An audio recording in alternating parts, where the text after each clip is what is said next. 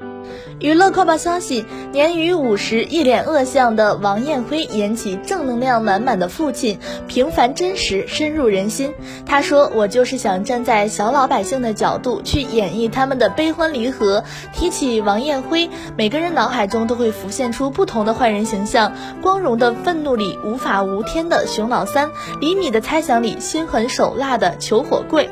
烈日灼心中呼之欲出的凶手，他是影迷心中令人又爱又恨的反派界标杆。然而，在六月十八号上映的电影《了不起的老爸》中，他一反常态出演了一位正能量满满的父亲。剧中，身为出租车司机的他，虽然与患有先天致盲疾病的儿子有些矛盾，但以含蓄伟大的爱帮助儿子实现了马拉松梦想。看过王艳辉饰演了无数奸诈狡猾的市井小角色的形象，网友纷纷感叹：“没想到年逾五十、一脸恶相的王艳辉也有正能量男主的一天。”